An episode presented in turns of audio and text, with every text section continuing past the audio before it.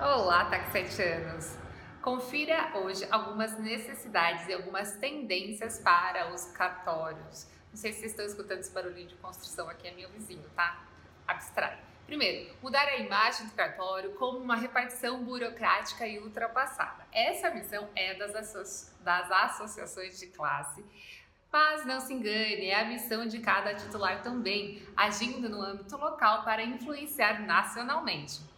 Segundo, entender o que o cliente acha do seu serviço. Afinal, como saber qual é a prioridade do seu cliente se você nem sabe o que, que ele valoriza, qual é a expectativa dele. Terceiro, automatizar os controles para diminuir a chance de erros e aumentar a qualidade do seu serviço.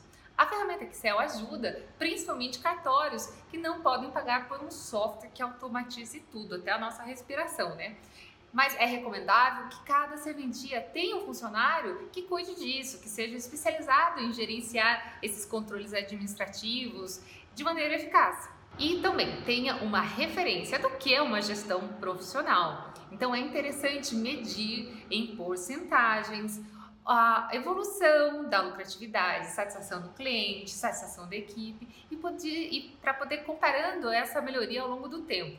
E ao buscar ajuda de consultorias especializadas, analise a sua dificuldade após o término da consultoria em você continuar executando essas ações sozinho, sem ficar dependente com uma bengala forever. Os clientes desejam respostas rápidas, então quanto mais informatizado for o seu cartório, com atendimentos online e prestação de serviço com vontade de ajudar, melhor. Outro assunto, e além dos resultados apresentados na contabilidade tradicional, utilize a contabilidade gerencial e se prepare com a administração estratégica. Existe uma demanda muito grande pela profissionalização do setor de cartórios. Se a padronização da profissionalização fosse obrigatório, como por exemplo na hotelaria, o cidadão saberia se está indo a um cartório 3, 4 ou 5 estrelas. Se você fosse classificar o seu cartório hoje, tendo como referência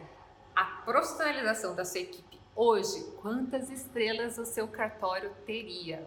Se você gostou desse conteúdo, deixe seu like e compartilhe com os colegas. Um abraço!